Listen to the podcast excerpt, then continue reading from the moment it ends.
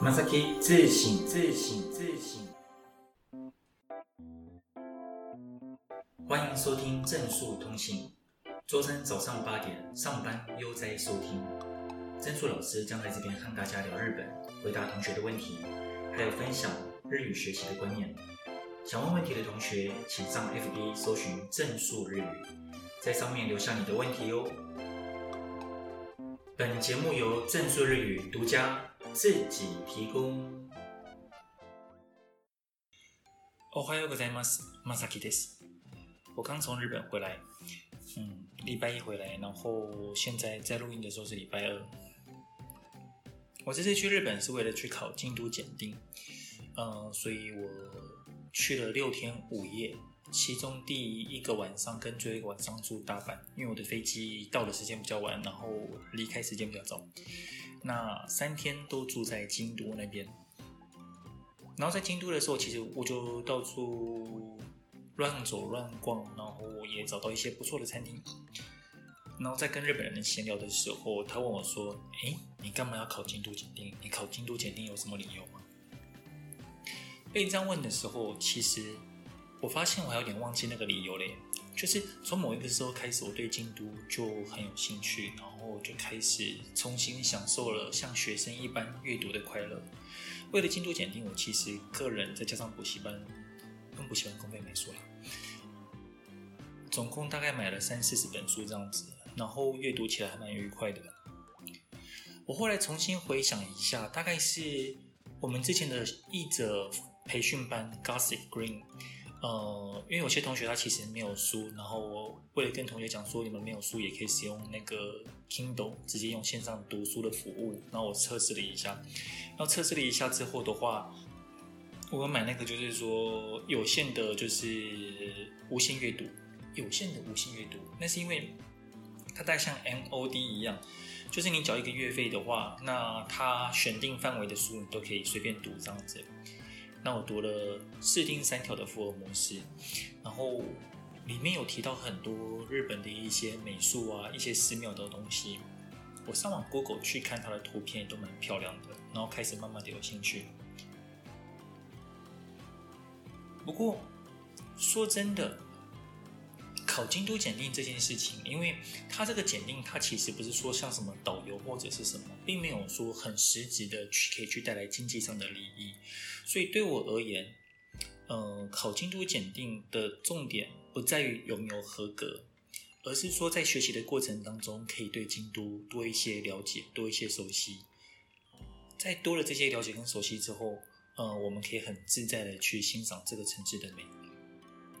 或许啊，主办方他们其实也是这样子的概念吧。他们就是也是觉得说，呃，很多人对京都会有很多的误解，这样子。那透过京都检定的时候，让大家对京都这个城市比较了解一点。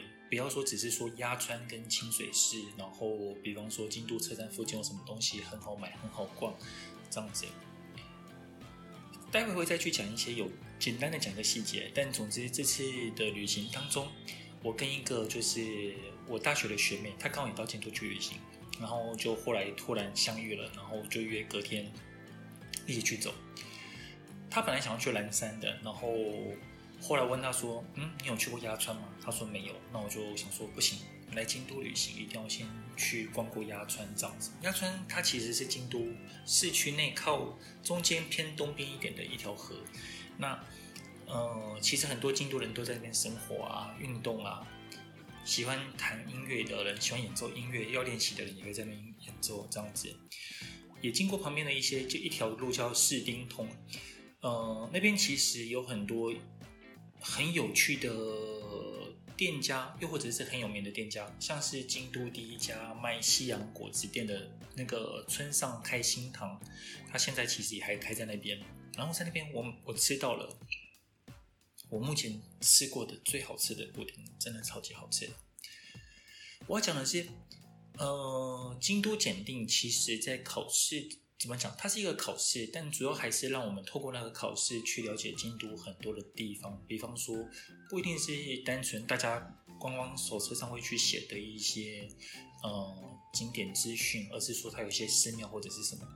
那当你了解的越来越多的时候，你就会发现，京都这个城市它其实不需要说特别一定要去某些特定的急死人的景景点去玩，而是你可以到处慢慢逛。那你在慢慢逛的过程当中，有很多地方都是很值得去的，因为反正京都庙这么多，对吧？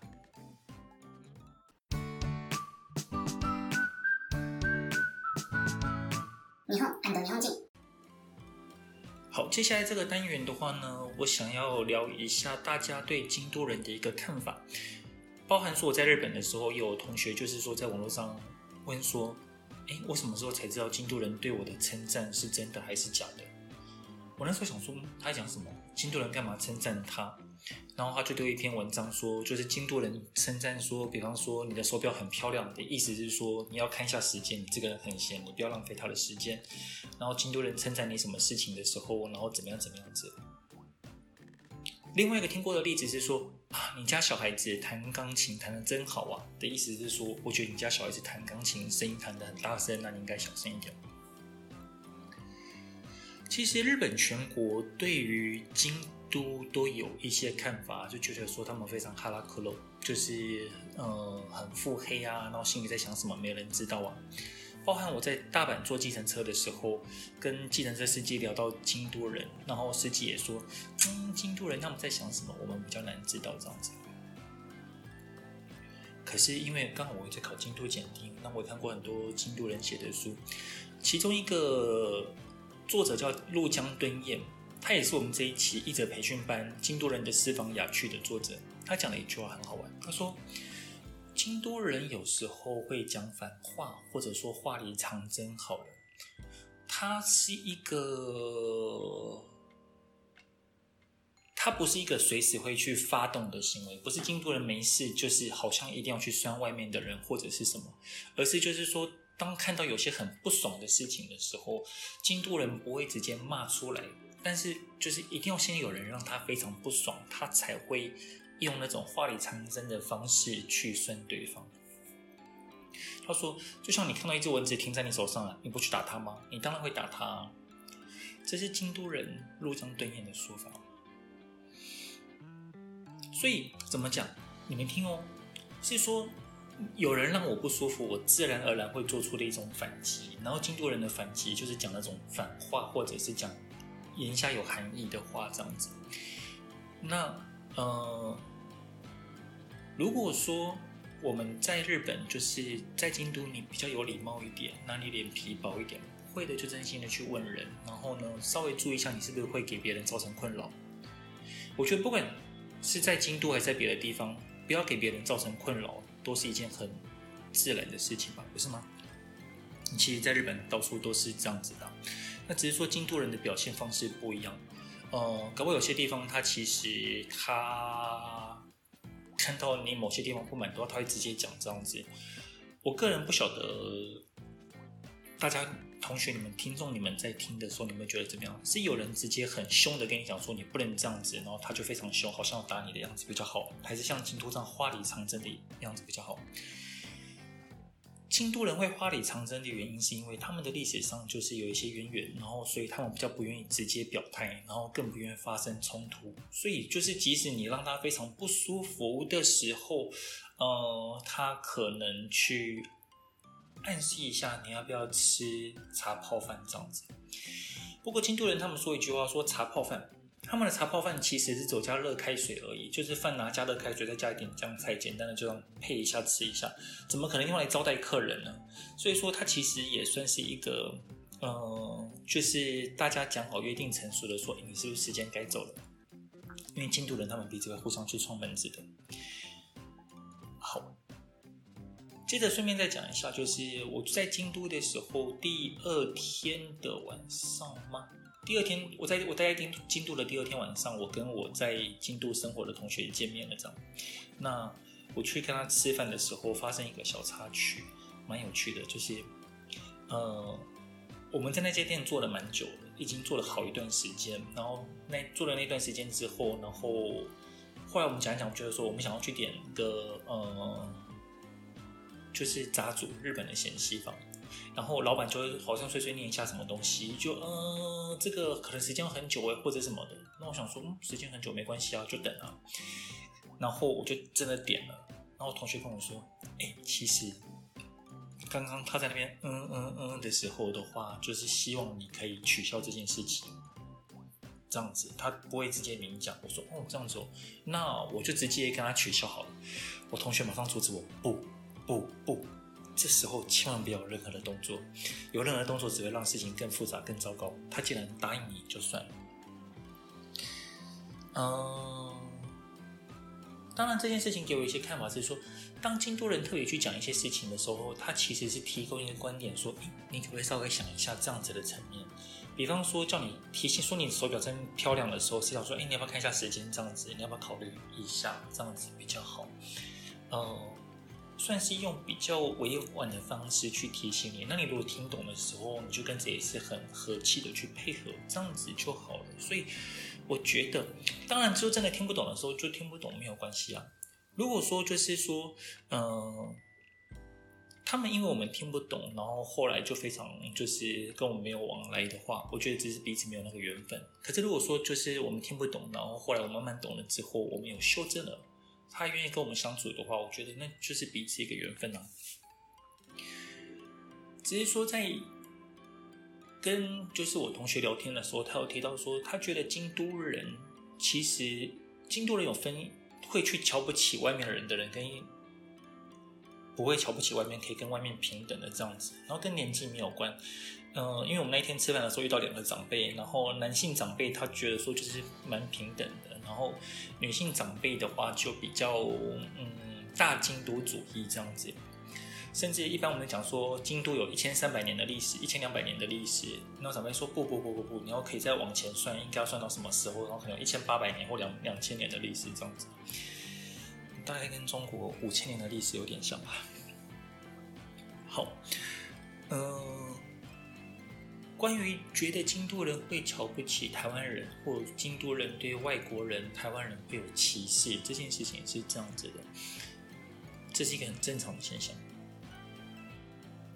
真的很正常，正常到其实当我们在歧视别人，我们台湾人自己在歧视别人的时候，我们也不会有感觉。比方说，说真的。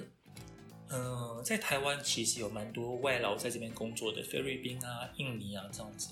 请问大家有认识菲律宾的朋友或印尼的朋友吗？有一些店家，比方说越南面，我们去吃越南面或者什么的，可是跟老板大家就简简单的点头之交而已。我们会特别的，就是说去了解他们的文化或者是什么吗？其实也没有啊。所谓的歧视，其实是一个社会对社会上的人弱势他们的一种。不太在乎，因为对于他弱势对于强势的人而言是比较无关痛痒、无足轻重的，所以他们自然会不是非常的，就是说可以按照弱势族群的想法去对待他。当然，这跟个人的品格有关。有些人品格很好的时候，他一样会对人家很好啊。可是，比方说，我举个例好了，菲律宾的人。如果有机会，我们遇到菲律宾的总统，我们本来不知道他是总统，然后现在知道他他是总统，然后跟他讲话的时候，我们会不会对他特别客气一点？就有点像是这样子的道理。所以，嗯，其实不管是外国人还是日本人本身，在京都或者是在在东京，可能不会吧？京都好像比较贵一点，嗯，果然比较高冷。在京都也是一样，就是。慢慢的，我们大家都在努力啊。但是慢慢的，你做出一些成绩之后，然后你让人家知道之后的话，人家会给你相对应的尊重。如果他知道你是一个台台湾人的社长，那在京都很有 power 的话，我觉得那个态度是不一样的。接下来预告一下，就是我京都那个同学跟我之间我们在讨论的一个就是 project，就是说，呃，他坐在京都，然后他看了很多日本男女。之间互动的奇闻异事，包含怎么把日本妹啊，有什么要有什么要注意的地方，或者他们很在意的点，感觉都蛮有趣的。所以之后就是我们这个广播节目的话，会定期找他来跟我针对一个，就是说日本男女之间互动的事情来做闲谈。我们会在网络上闲谈，然后把它录下来，然后聊各种日本男女的话题。那也请大家继续捧场哦，我猜你们真的很爱听吧。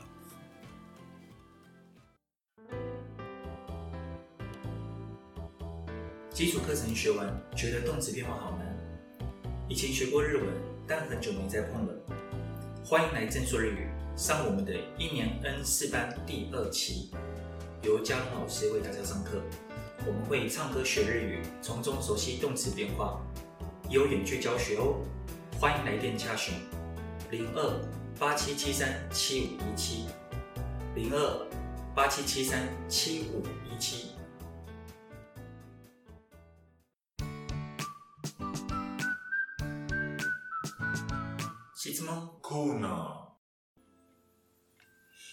今天这个单元，呃，我想要稍微岔题一下，聊一下就是旅行的方式跟日本的美食。每个人都有喜欢的旅行方式，因为就是旅行本来就是让我们最放松的时候嘛。那我在这边要介绍我自己的旅行方法，嗯、只是我自己的旅行方法，没有要供你们参考的意思，只是在跟大家闲聊而已。有人旅行的话，行程会排得非常丰富，就是说要去到哪里，要吃到什么东西，要买到什么东西，然后拍照片、拍照片、拍照片。可是这些事就是好像先列出来的任务，然后试着去达成。当然，可能中间过程中有些任务是没办法达成的啦。可是我个人觉得，旅行是一种看见，是一种发现。我们真的去旅行的时候，会遇到很多我们没有办法想象的事情。比方说，我这次去日本日本旅行的时候，第一天我在大阪巧遇一个就是在大阪教六年中文的台湾女生，她最近变成了社长，因为她的老板要去当和尚。高野山很有趣吧？再来，第二天我乱走乱走，就是要跟我的一个学生吃饭，就意外找到那家很好吃的小酒馆。呃，很多同学来问我说那家小酒馆在哪里啊？很想知道那个地方。嗯、呃，拜托你们不要知道好吗？因为那其实其实是一家日本人纯粹日本人去的店。我第二天的时候，其实后来有在跟他们聊天，我说我其实没有什么去介绍，他们说真的不要随便介绍，因为那一家店主要是给熟客的店，又或者是像我这样子，就是旅行当中随随便便就是乱走乱走，然后误打误撞进去的时候。他们觉得是一个很有趣的缘分，这很 OK。可是如果专程过去的时候的话，那就很麻烦。一来你很难看懂菜单的问题，然后二来就是大家在互动的时候，然后两个人默默的在，因为小酒馆他们其实大家都会互相闲聊了。当然就也不是所有的都聊在一起这样子，可是整个气氛，呃，对，所以就是。日文沟通完全没有问题之前的话，个人其实不太建议。就是有时候我们去那些小酒馆，就是比方说你们在日本看到有些人在塔奇诺米吧，就看看你们敢不敢去那些塔奇诺米的店。如果你敢的话，那你再去。嗯，对。而且就是如果假设你真有这个能力的时候，你去找那类型的店就好了。通常我遇到的那一些店都还蛮好吃的，不用刻意说我介绍哪一家。我第三天，第三天随意逛逛那个散步的时候，走进一家古董店。呃，结果我看到了，就是跟那个老板娘闲聊，我还跟她推荐台湾的姜母鸭，然后她推荐我一套古董，我其实超想买的，因为那是我出生年那一年做的那个五个杯子，而且都是有，就算是说蛮厉害的人做的，还有签名啊，有盒子，然后上面有五个人的签名盖章，真的很想买，但是问题是身边现金不多，就算了。那走进一家咖啡店的时候，我也是跟就是莫名的跟他的老板娘闲聊。我觉得其实很有趣的事情是，呃，考京都检定这件事情很有趣。就是你跟他来讲说，我是来考京都检定的，怎么样子的时候，有时候大家就会打开话匣子嘛，就在聊天，聊了整整一个小时哦。晚上更妙，这是真的是旅旅行当中你会发现发遇到什么事情，我们都无法确定。晚上接到我大学学妹传来讯息，她说：“学长，我今天好像在京都看到一个跟你长得很像的人，你是不是到了京都？”诶，我还真的在京都。而且我学妹她也不是住在京都哦，我学妹她其实在东京工作这样子，她也是刚好来玩的时候，然后就是说出现在京都，然后刚好看到我这样，然后我们隔天就相约，然后去就是说去走路这样子。她没有去过，呃，鸭川，我就带大家走鸭川。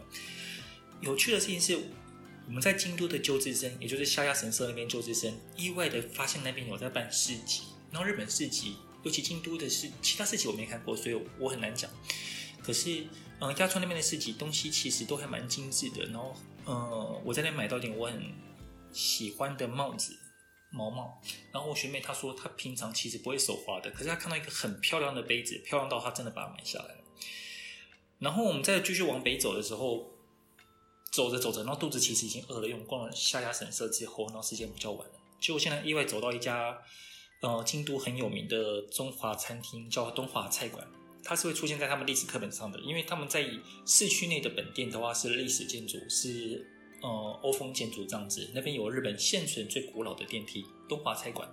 那我们找到它的洛，我们走到它的洛北分店，呃，吃了它的那个午餐套餐，一千五百元。可是问题是，哇，菜比饭多，然后真的都很好吃。可是事先我也没有想到说我会去吃东华菜馆啊，然后也没想到它的东西其实竟然真的这么好吃啊。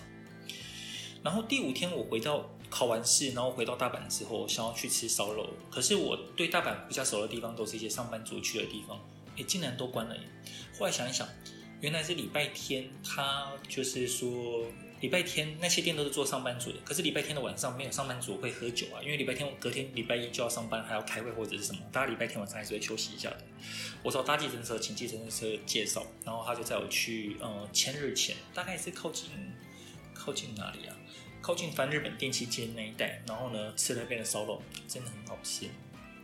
吃完烧肉之后，的话，我想要想说，呃，烧肉店的东西都蛮贵的，我出去另外找一家东西吃个面填肚子好了。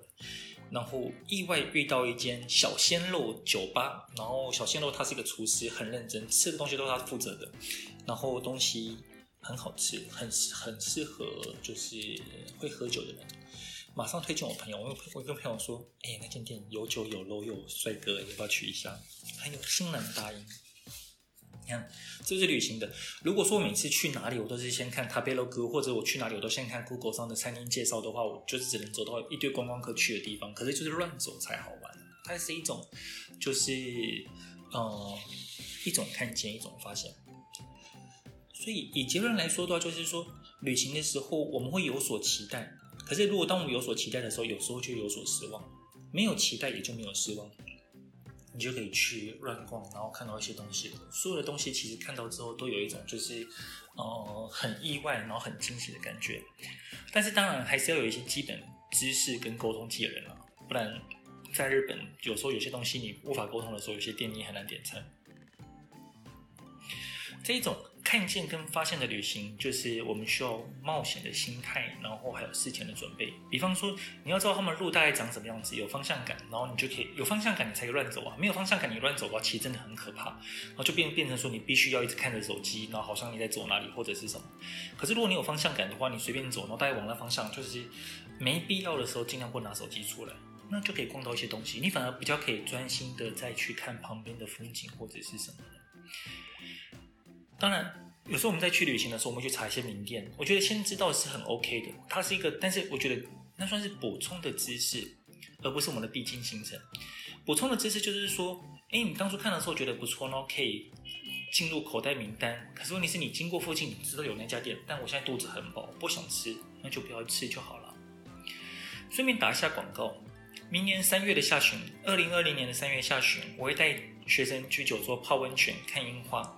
那也会希望带给同学这种来看见、来发现的行程，跟一般就是说去逛逛、走马看花的比较不一样。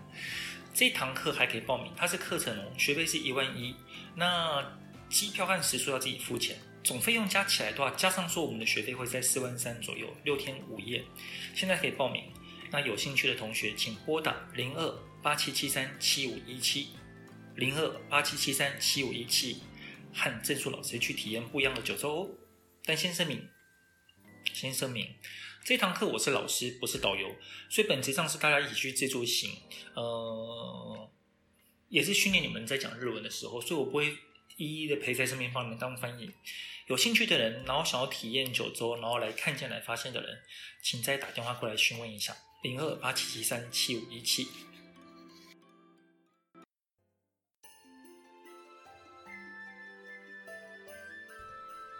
你对译者的工作有兴趣吗？你想更深入的学习日文吗？有兴趣的同学，欢迎来上正数日语最新一期的译者培训班——京都人的私房雅趣。我们也有远距教学，欢迎来电加询哦。请拨打零二八七七三七五一七零二八七七三七五一七。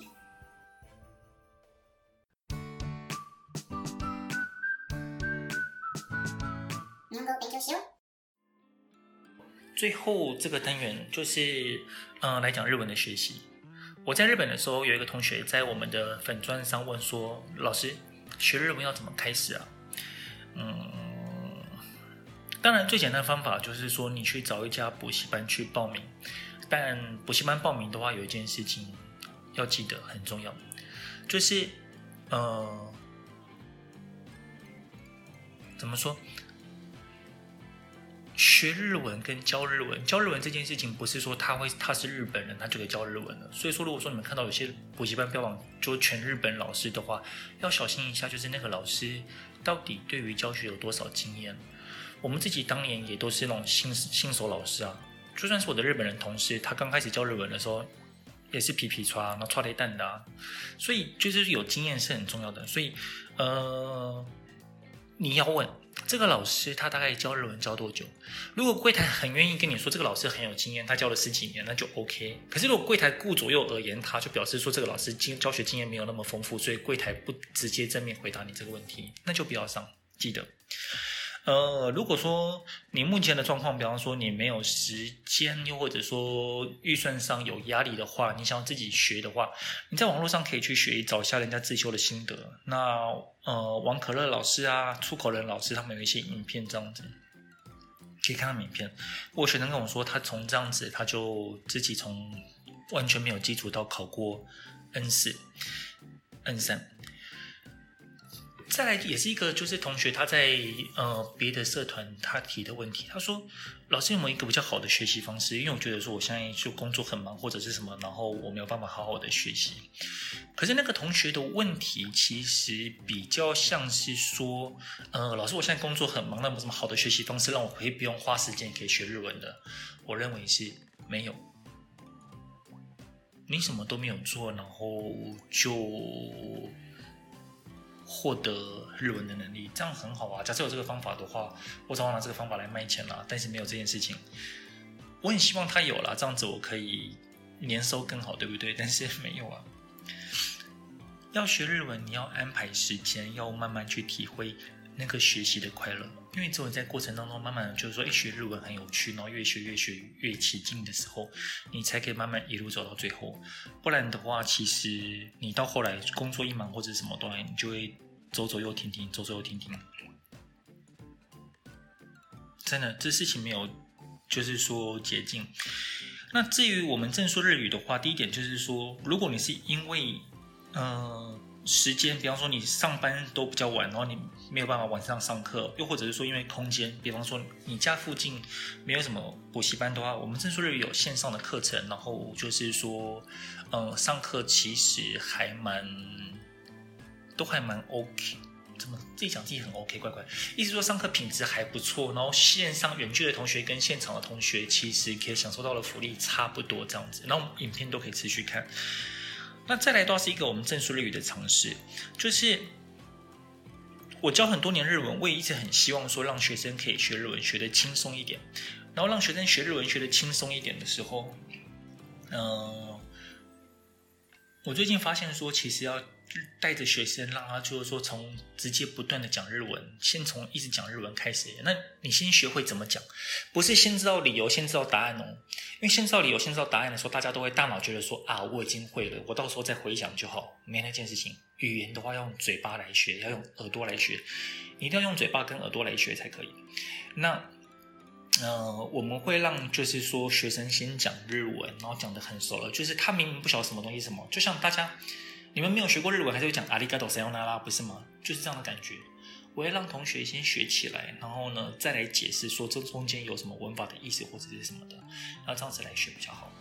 所以总结一下，就是说，呃，学日文要找有经验的老师，然后你要安排你的时间来学习，然后呢，文法不要背太多，你先会讲。老师讲的都不听不懂没关系，你大概知道意思，把课本上背起来，都比你去背一大堆意思还要来得有意义。いいですか？我们这次的广播就到这边。以上是这一回的广播内容，大家觉得如何呢？希望大家可以上我们的 FB 粉专正说日语，写下你的感想或提出你的问题，我会在下一次或是下下次回答。 好，我们今天就到这边。 じゃあ、今日はこれで終わりましょう。皆さん、仕事頑張ってね。